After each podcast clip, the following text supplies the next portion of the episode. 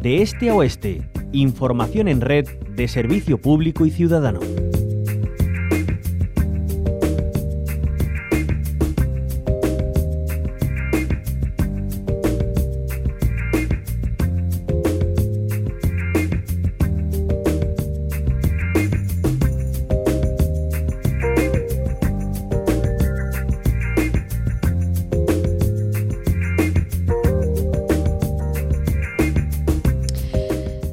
Empezábamos este 2022 con muchas protestas y movilizaciones, muchas de ellas protagonizadas por interinos y empleados públicos, por el sector público. Es el caso de las plantillas de la Radio Televisión Pública Andaluza. El Comité Intercentros de la RTVA, órgano de representación colectiva de los trabajadores de todos los centros de la empresa pública y sus sociedades filiales, reivindica empleo estable y el mantenimiento del servicio público.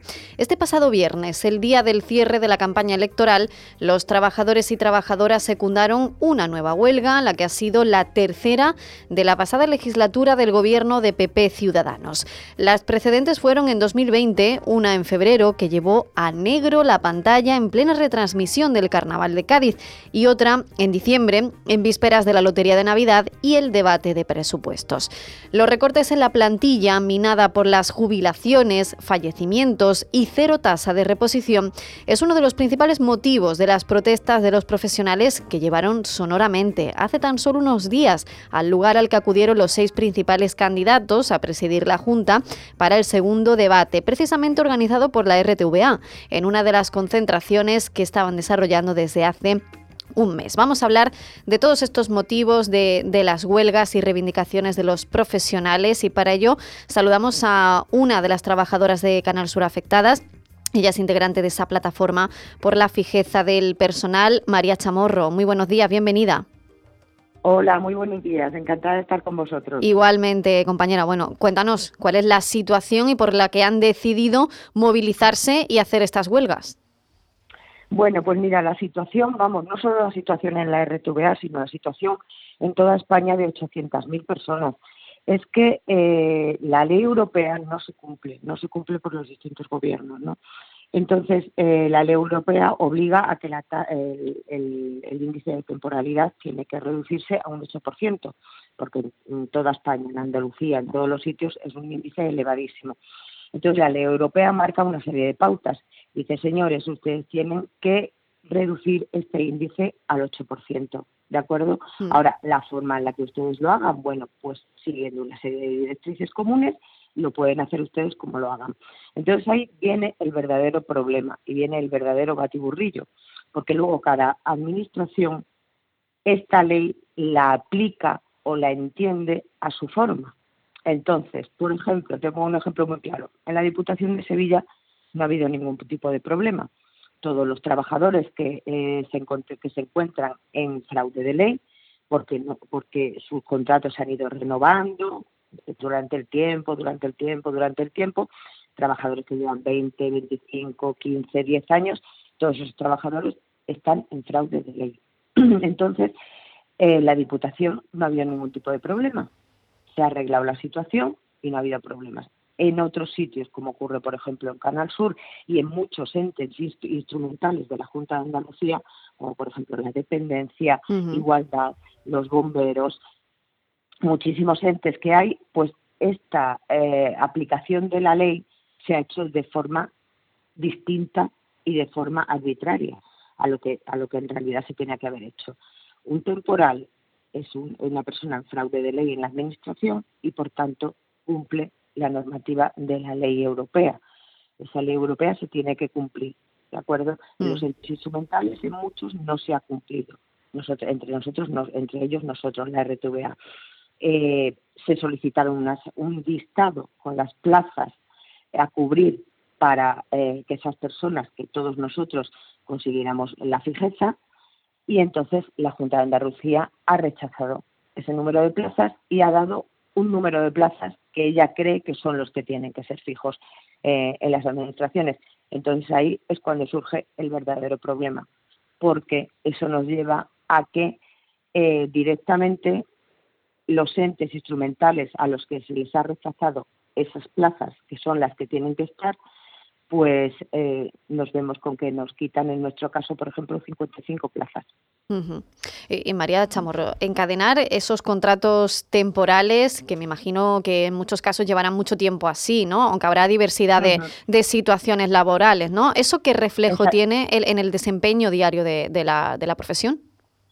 Hombre, encadenar los contratos, bueno, pues que siempre estás con el agua al cuello, ¿no? Mm. ¿Sabes? Tú no, no, la culpa de que nosotros, los temporales, la culpa, por, por decirlo de alguna forma, ¿no? Nosotros no somos fijos en la administración porque la administración no ha convocado posiciones. ¿De acuerdo?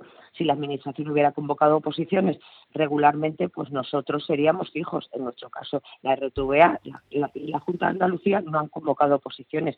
Si nosotros hubiéramos tenido la oportunidad, a través de una oposición, de regularizar nuestro tipo de contrato, los contratos que tenemos temporales, pues este problema no existiría, ¿no? Mm. Me preguntas tú, el encadenar contratos, el encadenar contratos es una situación muy angustiosa para el trabajador muy angustioso para el trabajador porque siempre tiene la espada de Damocles encima de la cabeza, ¿no? Se te acaba un contrato, entonces, ay, me renovarán, no me renovarán, ay, Dios mío, me iré a la calle, no me iré a la calle, me quedaré, no me quedaré.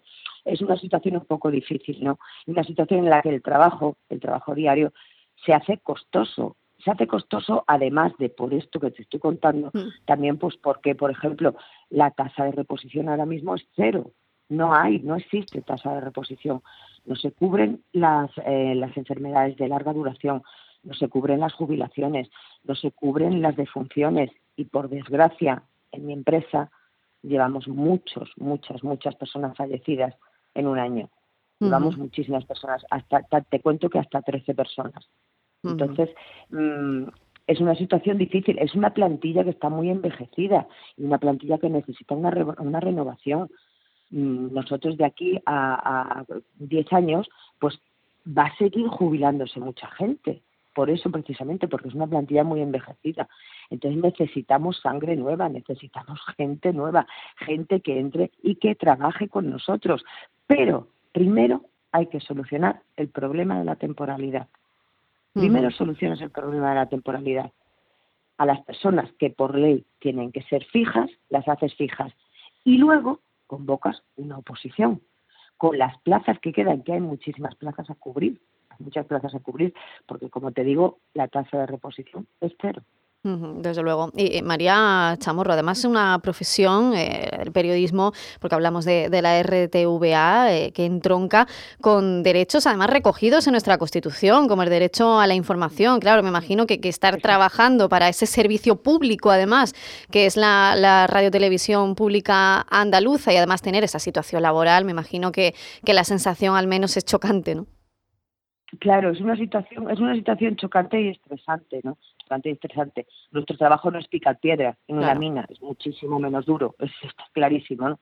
Pero cuando tú no puedes realizar tu trabajo de forma habitual y de forma continuada y continua, con los medios que necesitas, con el personal que necesitas, con los derechos laborales que necesitas, entonces todo eso se hace muy difícil y todo eso es una losa que va cayendo encima de los trabajadores, cayendo, cayendo, cayendo, cayendo. Entonces llega un momento en que, bueno, pues se producen situaciones de estrés entre los trabajadores, pues difíciles, difíciles, porque que tú estés de repente en una emisión de, la televisión o de la radio y te caiga el sistema informático y te quedes a cero, pues mm, que venga Dios y lo vea y que me digan a mí que eso no es difícil de sacar adelante, mm. ¿sabes? porque que, Exactamente, claro, que es mm. muy difícil, es que es muy difícil. Tenemos también unos medios muy obsoletos, eh, medios, medios de trabajo, eh, tenemos ordenadores muy antiguos, tenemos sistemas operativos muy antiguos, tenemos eh, cámaras muy antiguas, tenemos, en fin, es una situación que la, la radiotelevisión andaluza hay que renovarla, hay que renovarla desde la base. ¿Y la base cuál es? La base es solucionar primero el problema de temporalidad que existe y luego seguir tirando hacia arriba, seguir tirando hacia arriba para mejorar la televisión, porque les recuerdo a todos que la radiotelevisión andaluza, la RTVA, es la radio de todos los andaluces y la pagamos todos los andaluces. Hmm. Entonces nos merecemos una televisión de calidad, nos merecemos una televisión con la que los andaluces estén pegados a la pantalla y a la radio y no se despeguen porque les guste lo que hay. Necesitamos una televisión plural y una radio plural entonces, todo eso se consigue pues de la forma que te estoy diciendo, empezando por la base, Empiezas por la base y empiezas a tirar hacia arriba. Es lo mismo cuando tú construyes un edificio. Tú no empiezas construyendo un edificio por el tejado, mm. empiezas construyendo un edificio por la base. Y la base tiene que ser sólida.